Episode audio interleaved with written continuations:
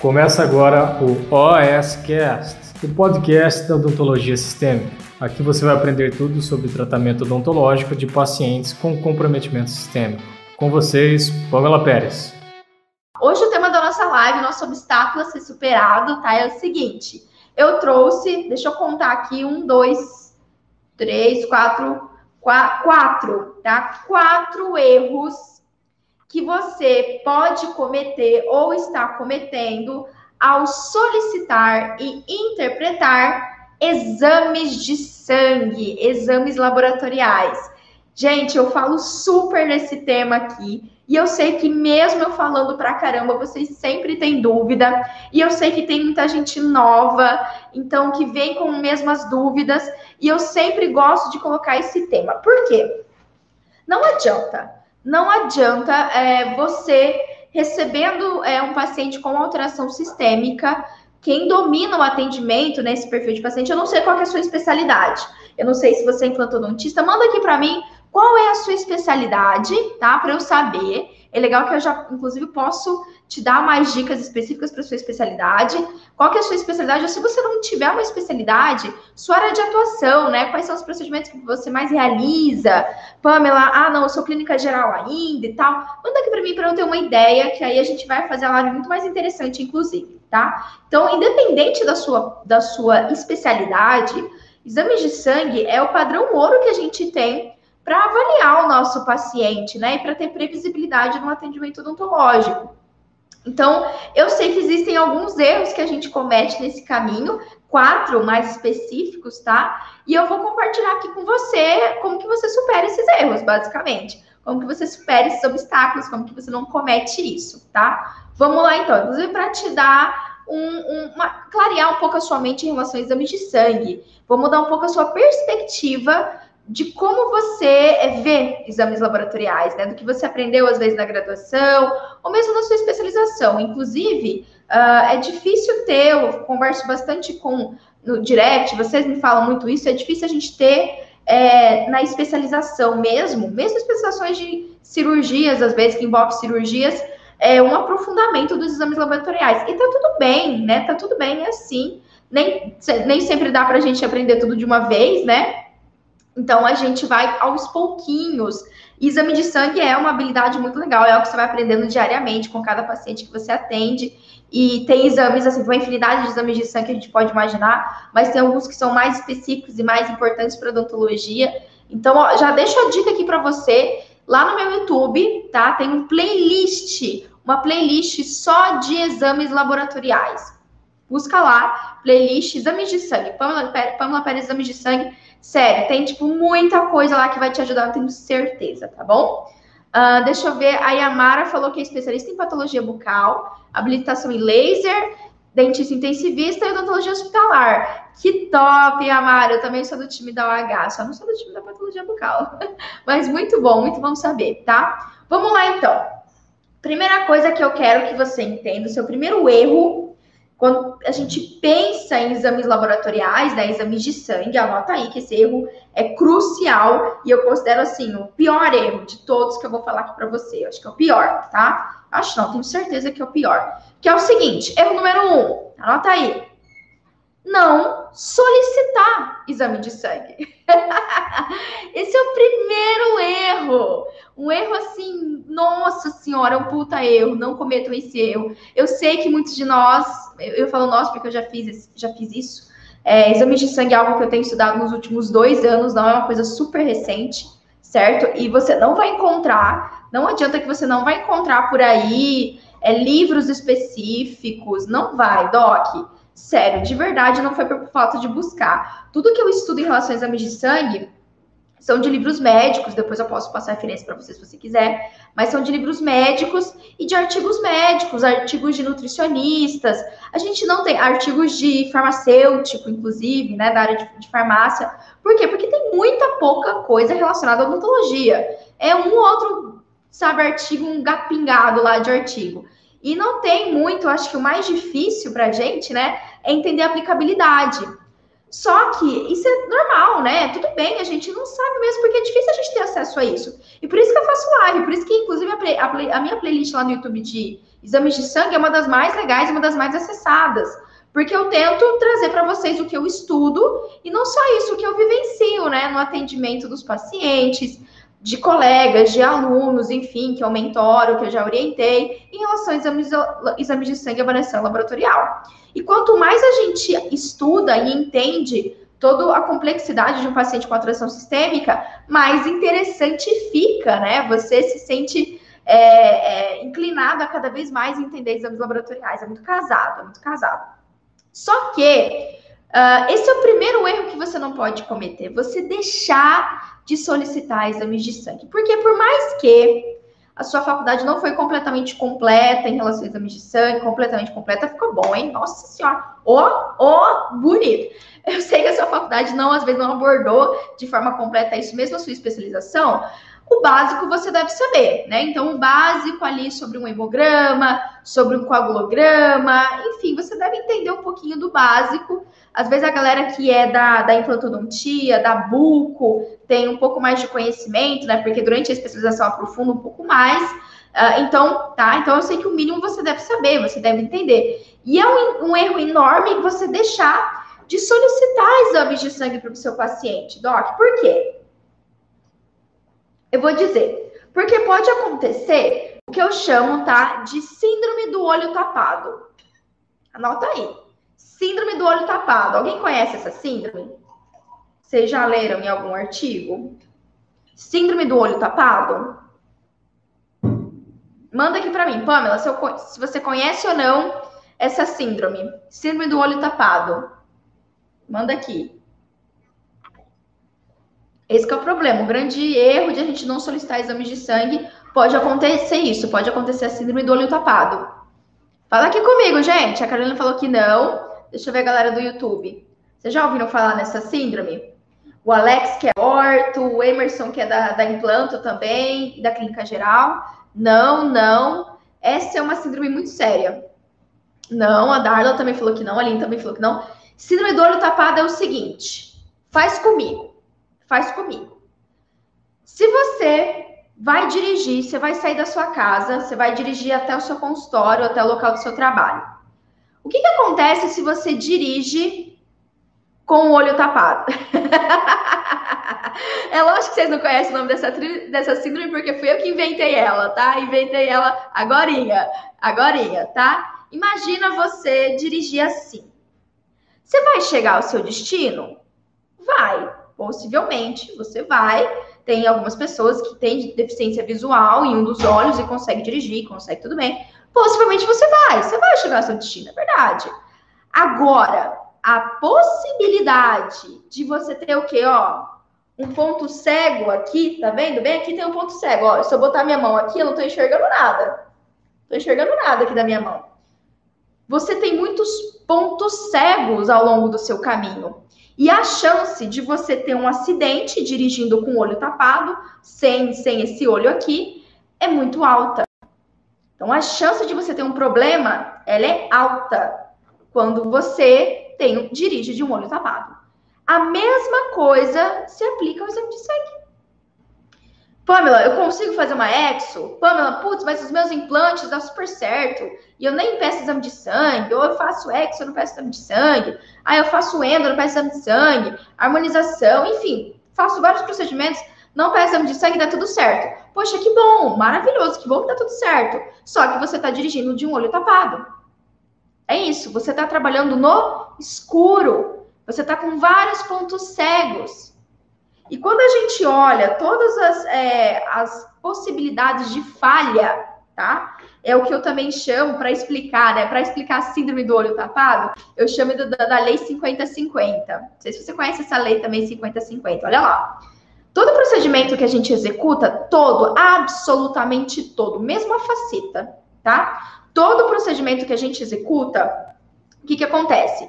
50% do sucesso desse procedimento, ele vai depender ele vai depender da sua habilidade técnica, do quanto você planejou, tirou o raio-x, fez a cirurgia, a incisão, é, é, enfim, aonde você colocou o implante, como que você fez a endo, como é que você fez a orto, como é que você fez a cirurgia, enfim, né? Qual que é o procedimento?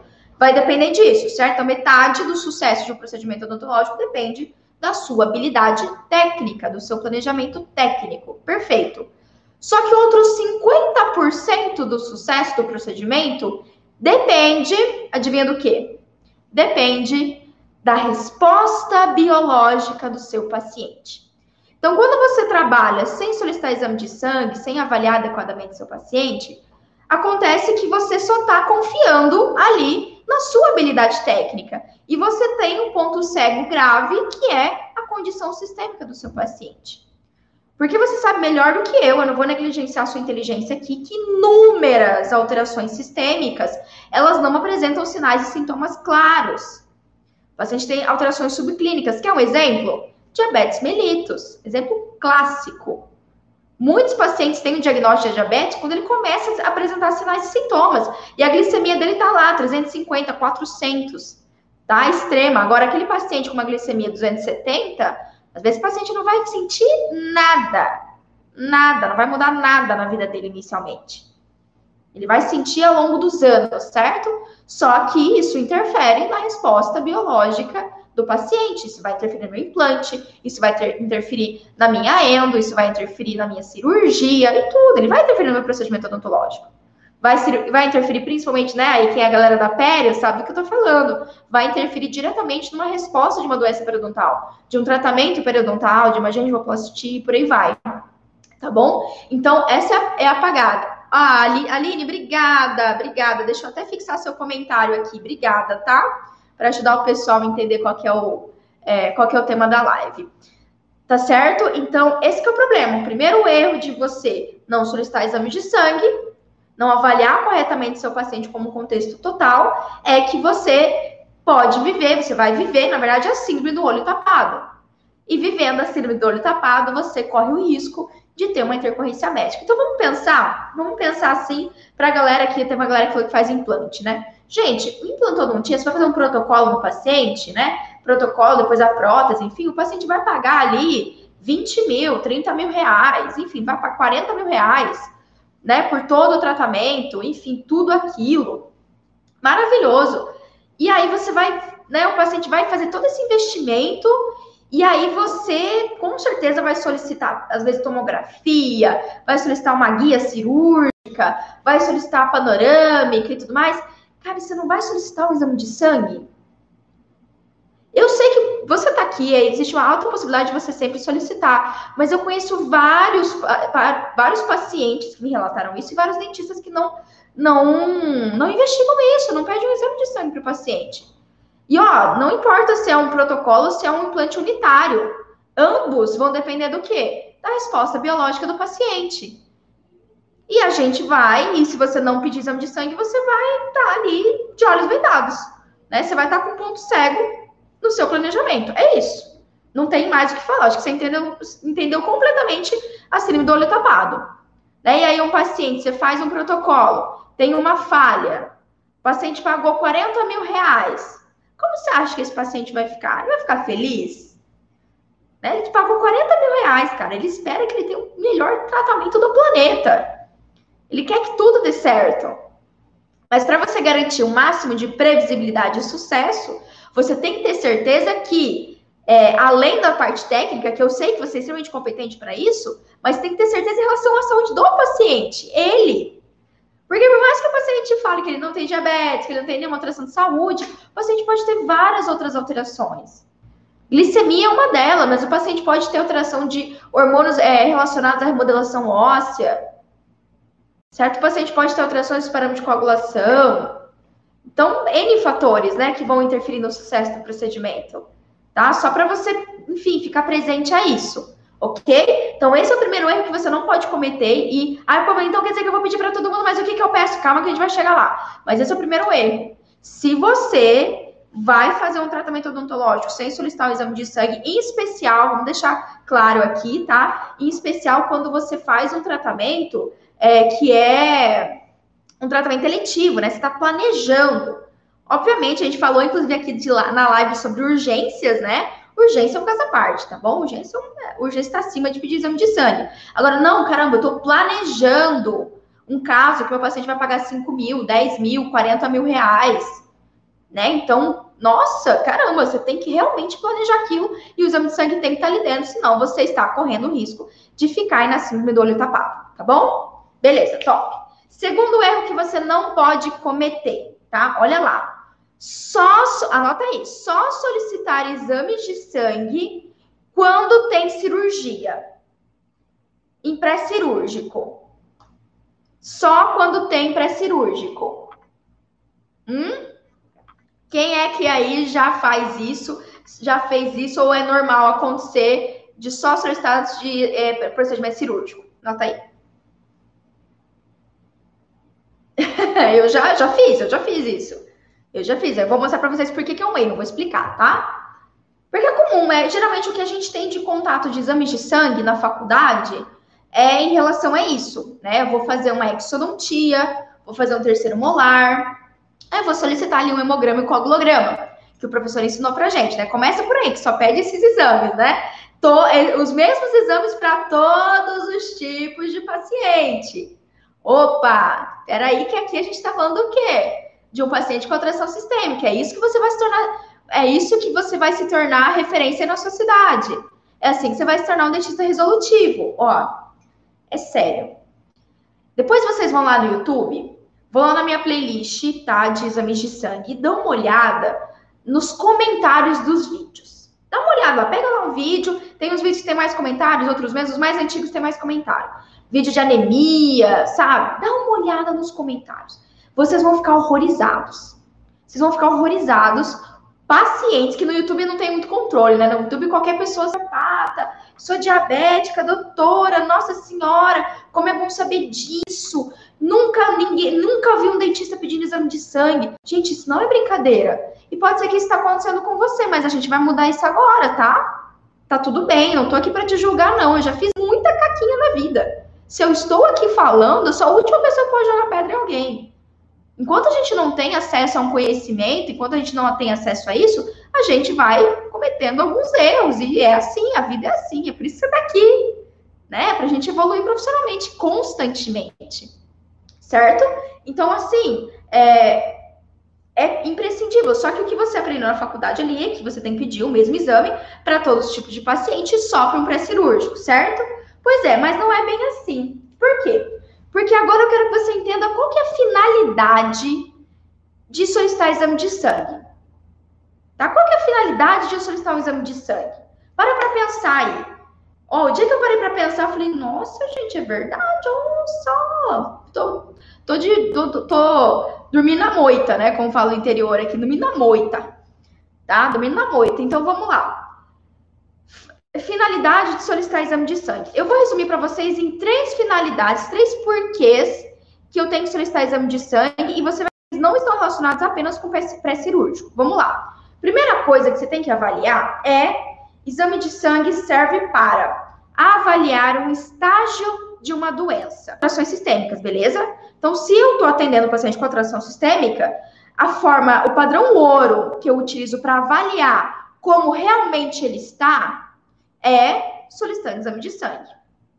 É por isso que eu falo bastante, brinco, e às vezes é motivo de polêmica, quando eu falo que o dentista ele tem que declarar a independência.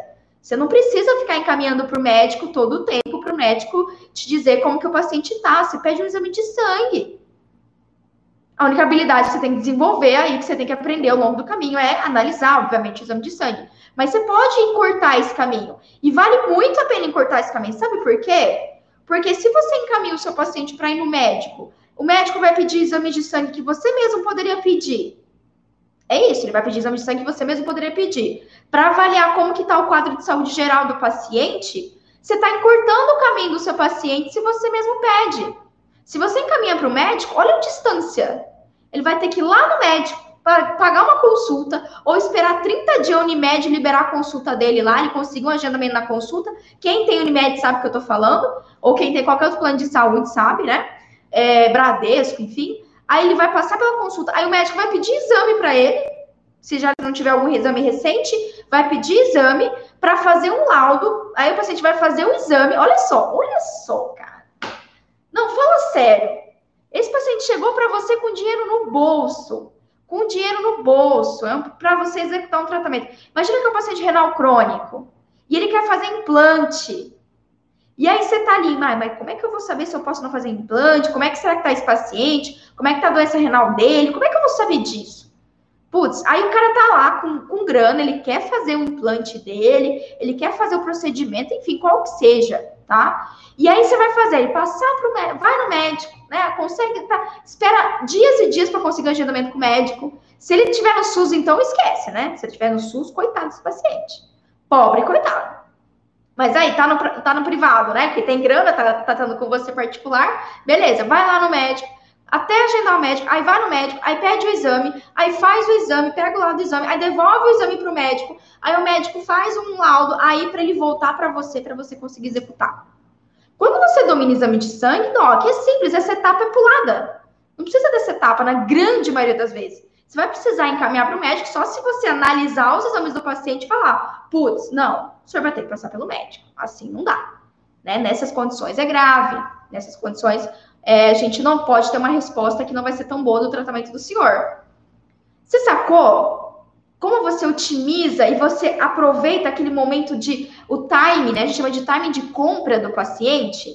Gente, toda compra, você não compra uma roupa porque super você tá com necessidade. Simplesmente você compra uma roupa porque você passou na vitrine, você curtiu ela demais. Você, nossa, que roupa linda. E aí você vai lá e compra no emocional, porque você achou lindo.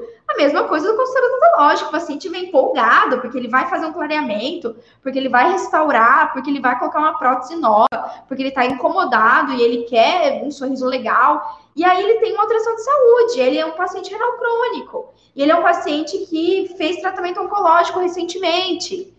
Ele é um paciente que tem uma doença autoimune toma, e faz uso de um corticoide. Ele é um paciente idoso e faz uso de bifosfonato. Faz suplementação com vitamina D. E aí, né? Então, quando você domina, quando você pede o exame de sangue, você pode avaliar o estágio da doença. Essa é a primeira razão. E se você consegue avaliar o estágio da doença, você consegue planejar o caso com muito mais segurança, com muito mais previsibilidade. Você encorta o caminho do seu paciente, você é muito mais resolutivo. Palavra, não existe palavra melhor para encaixar aí, tá? Então, a primeira coisa, ó, paciente diabético, insuficiência renal, histórico de hepatite, uso de bifosfonato, osteoporose, alterações é, sanguíneas ou histórico de hemorragias, você tem que avaliar esse paciente, ponto. Né? Você tem que avaliar ele e ponto. Não tenho que mais dizer para você aqui. Inclusive, para você determinar se essa doença está compensada ou descompensada qual que é a chance de insucesso se você executar naquele momento, se você vai ter que adiar o tratamento e por aí vai, tá bom? Top, então acho que ficou claro aqui a sacada, né? O primeiro, primeiro objetivo. A segunda finalidade de você solicitar o exame de sangue, né, para você utilizar no seu dia a dia e não ter mais, é, ter esse conhecimento, usar ele a seu favor, inclusive, é primeiro é, segundo, né? Primeiro é avaliar um paciente que já tem uma doença, e segundo, avaliar aquele paciente com suspeita de uma patologia. Como assim, Pamela? Vamos lá que eu vou te mostrar, vou te, te esclarecer isso. Diabetes. Como eu citei aqui. Paciente diabético, quando ele é diagnosticado, o paciente já está com a glicemia lá em cima. Antes disso, se o paciente está com a glicemia 200, 270, ele não está sentindo nada. A vida dele segue normal. No máximo que aconteceu ali, ele está fazendo mais xixi, talvez ele perdeu um pouco de peso, e é isso. E ele acha que é porque está calor. Não, tô, tô bebendo bastante água, tô fazendo mais xixi, por causa disso. Mas você não tem grandes alterações. E aí? Aí ele vai lá, vamos pegar de novo o paciente do implante, né? Por exemplo, vai pagar o puta implante lá, ou o paciente da pério, né? O paciente vai lá fazer uma gengivoplastia, tratamento periodontal, ou você tá aí brigando, nossa, faz pério, faz pério, e parece que não melhora nunca, não tem uma, uma, uma melhora, né, da, da estrutura periodontal ali, da inserção, não, não tem uma progressão, aquela, não melhora nunca o periodonto e a gengiva do paciente. É, nunca se mantém o quadro estável. Será que esse paciente não é um paciente diabético? E ele, e ele não sabe porque ele não faz autodiagnóstico. Ai, pô, então você está dizendo que a gente tem que ser médico agora e diagnosticar o paciente. Não, de forma alguma. Quem faz diagnóstico e tratamento para diabetes é o médico. Só que você não pode fazer uma identificação, qualquer pessoa pode. O cara da farmácia, tá? O técnico da farmácia pode medir a glicemia de uma pessoa e identificar um paciente pré-diabético. Se, se eu investigar isso e eu sei que isso interfere no resultado do meu tratamento, não tem por que eu não investigar. Eu não vou fazer diagnóstico, eu não vou fazer é, tratamento desse paciente, não. Eu vou encaminhar para o médico. Se eu fiz ali, avaliei meu paciente, vi que é um paciente pré-diabético, ou já é um paciente diabético, né, notavelmente ali, eu vou encaminhar ele para o médico para uma avaliação, enfim, antes de eu querer que ele, né, de executar um procedimento extenso e cair aí no pecado de ter uma falha do procedimento, certo? De qualquer tipo de procedimento invasivo. Se eu estou esperando o reparo tecidual ou ósseo, se você faz um procedimento que precisa de reparo tecidual ou ósseo, isso com certeza é importante. Praticamente mais da metade dos procedimentos odontológicos necessitam disso, né? A gente espera o reparo ósseo, um, um reparo tecidual, certo? Outra coisa, por exemplo, o paciente renal crônico que eu estava citando. Paciente renal crônico, tá? Quem que é o paciente, o potencial paciente renal crônico? Fica atento ali com aquele seu paciente diabético hipertenso ou com algum tipo de doença cardiovascular. Hipertensão e, e doença cardiovascular, é, perdão, diabetes e hipertensão é o combo futuro paciente nefro, futuro paciente renal crônico, tá? Fica atento a isso, especialmente esse que nunca está compensando a patologia. Com os anos, se ele não cuidar, ele vai virar um renal crônico. E sabe qual que é o mais grave disso tudo? Quando o paciente começa a desenvolver sinais e sintomas da insuficiência renal crônica, esse paciente já perdeu metade do rim. 50% da função renal dele foi pro literalmente. Aí que ele começa a apresentar sinais e sintomas. Então, sim, a gente tem muitos pacientes com atrações sistêmicas ocultas, subclínicas, né, assintomáticas, e os exames podem nos ajudar, nos ajudar com isso. Ah, mas quer dizer que eu vou pedir para absolutamente todo paciente para qualquer procedimento? Não. Mas pensa ali com carinho nesse seu procedimento eletivo, que o paciente vai pagar o planejamento inteiro. Vai fazer todo o tratamento com você, né? Pensa bem. Se é, fazer um exame de sangue é pouco, uma coisa simples, em relação a todas as outras complicações que pode ter por causa, pela ausência desse exame de sangue. Tá bom? Então, só para sacar. A mesma coisa de discrasia sanguínea, né? A gente acha que. Você acha quando que. É, o que vocês imaginam? Em que momento vocês imaginam que um paciente é diagnosticado com uma discrasia sanguínea? O que vocês acham? Ó, se vocês fizerem uma busca na literatura, vocês vão ver que grande parte das discrasias sanguíneas elas são identificadas na infância ou na adolescência. E boa parte delas, você vai se espantar, são diagnosticadas após a primeira cirurgia odontológica. Você sabia disso? Então, assim, pode ser que seja após uma. Ah, ralou e cortou o joelho. Aí vai, vai sangrar, sangrar, não vai estancar aquele sangramento. E aí, aí, vai no médico e descobre que tem uma discresia sanguínea. Paciente criança, adolescente, geralmente, né? Geralmente nesse período, na infância e na adolescência. Sabe aquele seu paciente ortodôntico? Que ele nunca ralou um joelho, nunca cortou, cortou um dedo, mas ele é um pré-adolescente, ele precisa é, fazer extração de pré-molar, né? Enfim, a primeira cirurgia da vida dele. Primeira cirurgia da vida dele. Nunca fez uma cirurgia. Às vezes o paciente nem sabe direito o histórico familiar de saúde. E aí, né? É aí que descobre as discresias sanguíneas. Faz a exo, sangra, sangra, sangra, sangra, sangra, sangra, vai parar no médico e descobre que tem uma alteração. Tem doença de von Lebrun, tem hemofilia, tem doença falciforme. Tá? Então, só fica presente para isso, tudo bem? Motivo número um para você solicitar exame de sangue, avaliar a patologia. Motivo dois, descobrir alterações sistêmicas ocultas. E motivo três, monitorar um paciente que está fazendo algum tipo de terapia ou tratamento. Por exemplo, tem um paciente que usa anticoagulante.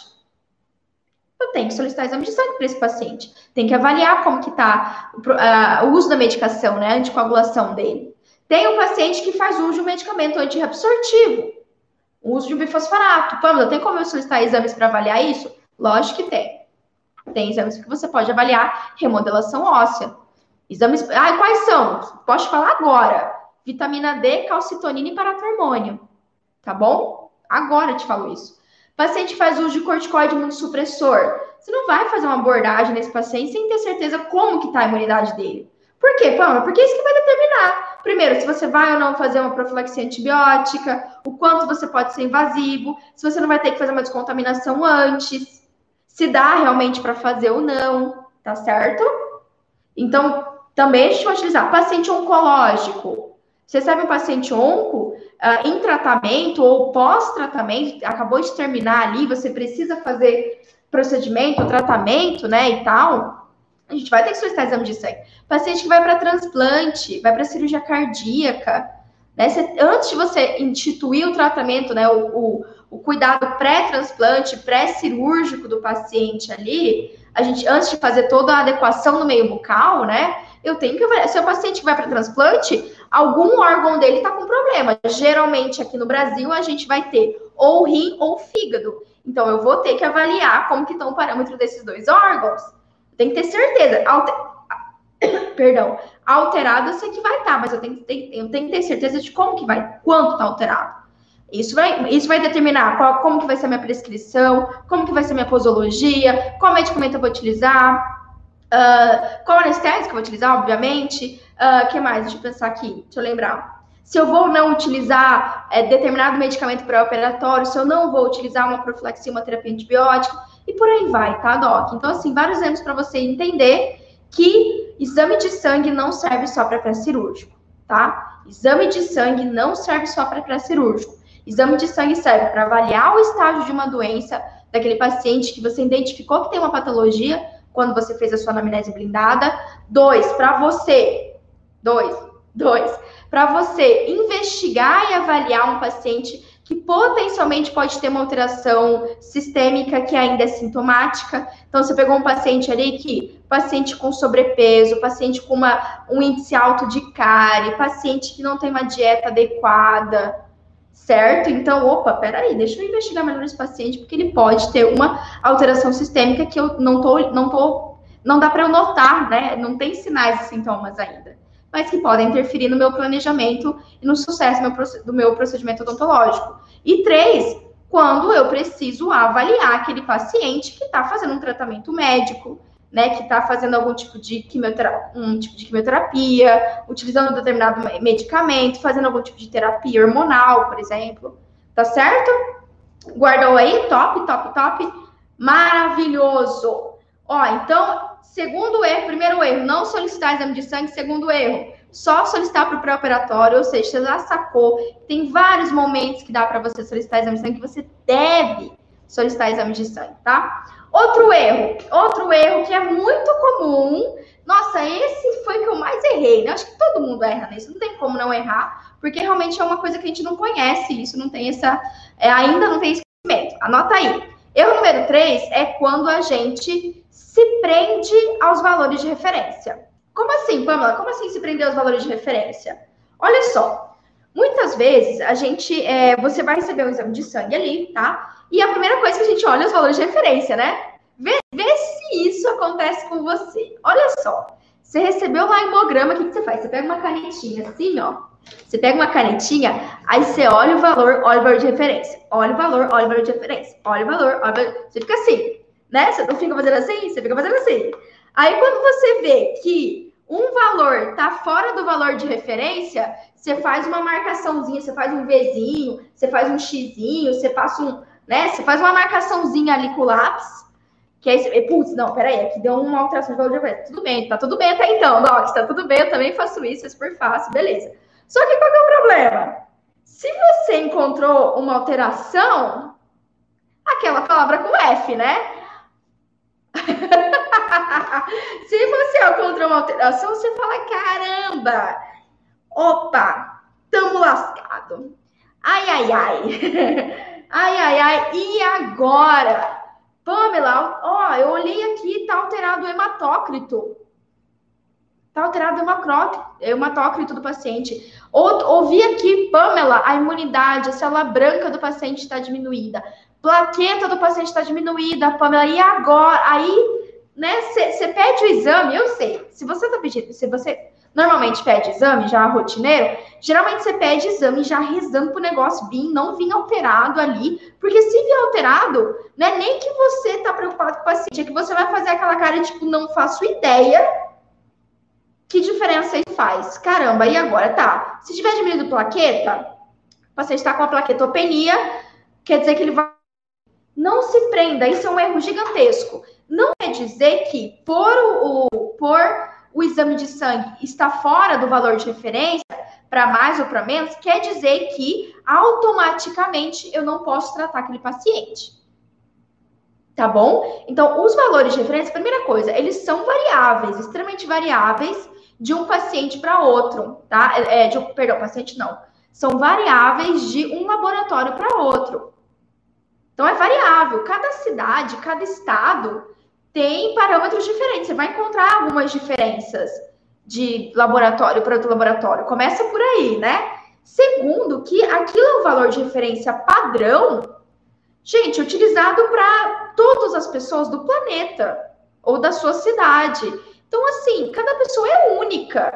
Não dá só para você se prender aquilo e dizer que, ah, porque o paciente está daquele jeito, quer dizer que não vou fazer nada. Né? Plaqueta, mesmo a plaqueta diminuída, né? A não ser que ela esteja no valor crítico, a gente consegue sim fazer tratamento odontológico. Ah, quando vai ter um sangramento a mais, o paciente vai morrer de hemorragia? Na grande maioria das vezes, não. Hemostasia local é suficiente. Tá bom? Então, assim, não se prenda tanto a isso. Mesmo a glicemia. Glicemia. Ah, Pamela, o paciente, a glicemia, né, no paciente ígido, não diabético, vai variar aí de 70 a 100. Inclusive, há anos atrás, há 10 anos atrás, a glicemia era 90, tá? E já aumentou.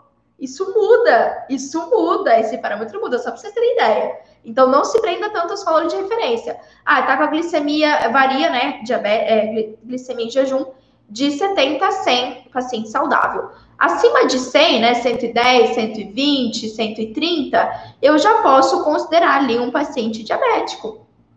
Vai quer dizer que eu vou deixar de fazer o tratamento odontológico, Pamela? Não, não quer dizer. Pelo contrário, né? Esse com certeza esse paciente vai precisar de tratamento odontológico. Então, assim, aquilo só tá te falando que o paciente ele está fora, tá fora de um padrão que é referência ali que não condiz, não condiz necessariamente com a realidade do paciente. Por exemplo, quantos pacientes você não conhece que você chegou lá, aferiu a pressão arterial dele, estava acima de 18, 180 por 100, 110. E aí você fala, meu Jesus! Ou 20, né? 200 por, sei lá, 207 por 118. Você fala, seu João do céu, o senhor tá bem, seu João? O senhor não tá sentindo nada, seu João? O senhor já tá lá, tipo, eu, doutora, nada, doutora. Ixi, doutora, isso é normal, minha pressão é assim mesmo. Ó, quando minha pressão tá 17, doutora, ela tá baixa. Por quê? Porque cada ser é único, logia de forma diferente, certo? Lógico, existem parâmetros que a gente considera parâmetros críticos.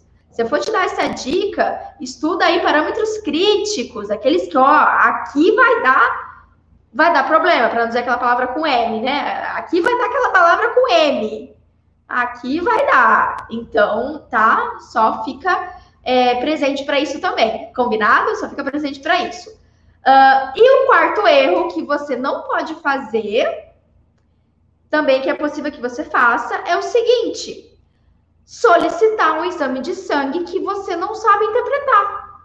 Ai, toda vez que eu faço cirurgia, eu faço uma bateria de exame de sangue no paciente. Porque eu aprendi lá na graduação, aprendi na, na especialização e tal, que tem que pedir 500 mil exame e eu olho ureia, creatinina, eu olho albumina, eu olho, é, deixa eu pensar mais aqui, é, hemoglobina glicada, glicemia em jejum, Pamela, eu faço um check-up, eu olho o sódio, potássio do paciente, é... olho tudo, eu tô rindo dos comentários que vocês deixam aqui, vocês são maravilhosos olho tudo, não faço check-up. Poxa, que massa, que bom, que bom que você já faz isso. O primeiro passo é esse. Só que agora eu te pergunto: se vier alguma alteração, você sabe entender a aplicabilidade daquilo no seu tratamento odontológico? Se, se vier uma alteração de sódio e potássio, sódio potássio, o que, que aquilo interfere no seu tratamento odontológico, no seu manejo odontológico? Isso é importante, tá? Então, assim, antes você solicitar só o exame que você sabe interpretar, do que você solicitar um monte de coisa desnecessária às vezes, que você não sabe dizer para que, serve. Ou se vier uma alteração, você não sabe o que fazer. Putz, e agora? Eu vou encaminhar para o médico, né? A Bárbara falou assim, aqui. tá, Bárbara? E tá tudo bem, gente. Ó, esses quatro erros que eu tô falando para vocês, eu já cometi inúmeras vezes. Não tô jogando pedra em ninguém, não. Aqui eu sou tão pecadora quanto vocês. Tá bom? Não don't worry. Só que o que eu aprendi, tá? O que eu aprendi é exatamente todas é, as pedras que eu encontrei no caminho e as formas que eu superei isso, que hoje em dia eu consigo entender muito melhor. É, poxa, fizeram tanta diferença para mim e eu quero que faça diferença para você. Sabe por quê? Porque eu não quero que você perca paciente. Primeiro, eu não quero que dê errado o seu planejamento odontológico.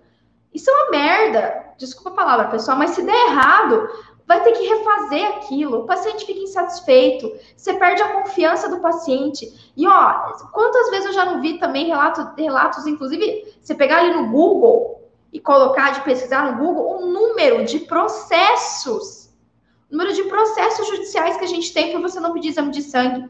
Porque deu uma falha no implante, deu uma falha na deu uma falha em qualquer tipo de procedimento odontológico, tá? E aí o paciente vai dizer que você fez a técnica errada. Só que como que você vai provar que não foi a que não que você fez a técnica certa e provar que na verdade foi uma alteração sistêmica que atrapalhou a sua vida? A única forma que você vai encontrar é com o exame de sangue. Olha, não, é o seguinte, eu a técnica está correta, mas o paciente tinha determinada alteração sanguínea e ele estava ciente daquilo, ele fez exame de sangue, eu falei para ele que existia uma chance de falha, tá? Inclusive, ó, exame de sangue não serve só para dizer que vai dar tudo bem. Exame de sangue serve para você falar para o seu paciente, ó, dona Maria, é o seguinte, olha só os parâmetros laboratoriais da senhora, tá assim, assim, assado. O que, que isso quer dizer? Isso quer dizer que dá para a gente fazer o implante, dá para a gente fazer, enfim, a cirurgia, só que se manter dessa forma, esses valores aqui, pode ser que a gente tenha uma falha, pode ser que a senhora tenha mais dor, pode ser que a cicatrização fique um pouco prejudicada, tá bom? Uh, então, ó, é, eu não quero que você, eu não quero que aconteça isso. Primeiro, não quero que ocorra falha e você tenha uma dor de cabeça depois com o paciente reclamando da sua orelha, você tem que, você tendo que, você tem que, é, você perde o, você perde o lucro do seu procedimento odontológico, certo? Cada vez que você tem que refazer o implante, refazer uma endo, refazer uma ROF, refazer um tratamento periodontal, você está perdendo dinheiro. É simples. É mais você está com a cadeira ali refazendo tratamento, você está perdendo dinheiro. Certo? Sendo que você poderia começar bem desde o começo. E segundo, eu quero que vocês sejam resolutivos. Eu não quero que vocês tenham que encaminhar para o médico, para o médico dizer uma coisa que você poderia saber. Não vou dizer que você pode saber, que você deve saber, porque eu sei que nem todo mundo tem acesso a esse conhecimento, por isso que eu tô aqui. Tá bom? Mas sim, é tão mais resolutivo você solicitar exame de sangue. E ó, eu vou te falar, não é 500 mil exames de sangue, não. Eu posso contar no dedo os, os exames de sangue que eu peço. Não passa, não passa acho de 15 ou 20. E eu não peço todos eles, não é tipo, ah, eu tenho todos eles para todo paciente. Não, cada paciente você vai pedir um determinado tipo de exame. Então, a minha listinha ali, geralmente é hemograma, coagulograma nem sempre, só às vezes. Glicemia em jejum eu sempre peço, e quando eu não peço, eu mesmo faço aqui no consultório, né? Então, às vezes eu nem peço.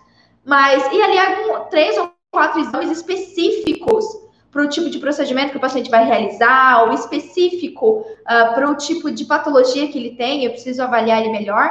Então, assim, é um outro exame. Se você achar que é 500 mil, 300, ai, mas tem que pedir vitamina B12, vitamina E, vitamina A, vitamina A, não tem que pedir isso. Não. Ó, vou ser bem prática com vocês. Bem, aqui é, é realidade. Uma coisa é que às vezes um artigo sugere, o livro fala, outra coisa é o que realmente tem aplicabilidade. Eu tô, sou muito consciente em relação a isso, consciente inclusive em relação a isso. Uh, os meus protocolos de exame de sangue eles são bem concisos. É bem o cara, o que eu preciso, eu vou solicitar. É o que é o que realmente tem correlação científica, inclusive, que tem, vai ter uma interferência, que é o fator mais importante que eu tenho que avaliar. Eu não costumo pedir vitamina, por exemplo.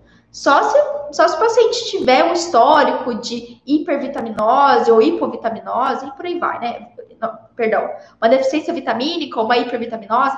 Então, só uma situação assim, que muito e até agora não precisei. Não precisei até agora, tá bom? Pamela, ok, beleza. Como, por onde que eu começo? Me dá uma dica aí, que minha cabeça tá explodindo. Eu não sei o que eu faço, mulher. Por onde que eu começo? Vou te dar duas dicas importantes. Dica número um. Lá no meu YouTube tem uma playlist só de exame de sangue. Tem todos os bilhões de exames possíveis lá no Docs? Não tem, porque a gente vai construindo aos poucos, né? Eu vou fazendo live aos poucos, vou colocando conteúdo aos poucos. Não tem todos os exames mesmo, tá? Mas assim, tem hemograma completo, tem uma playlist só de hemograma. Fiz uma série, hemogramas para dentistas. É uma série inspirada em Stranger Things, maravilhosa. Ficou linda. Um agradecimento aqui para minha editora de vídeo, Camila Costa. Tá bom? Então tem uma série só de hemograma. Eu falo sobre leucograma, eu falo sobre plaqueta, eu falo sobre vitamina D e tem mais algumas lives que eu falo de é, para as especialidades, sabe? Dia...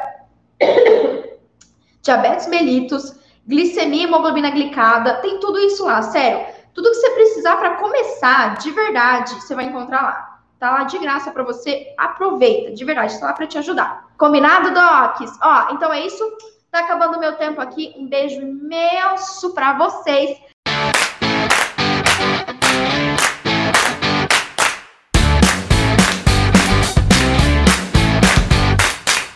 Você ouviu o OSCast, o podcast da odontologia sistêmica. Se você gostou desse episódio, tem muito mais nas nossas redes sociais. Siga-nos no Instagram, arroba Pamela P. Pérez, e no nosso canal do YouTube, Pamela Pérez. A gente se vê na próxima. Um abraço, até mais.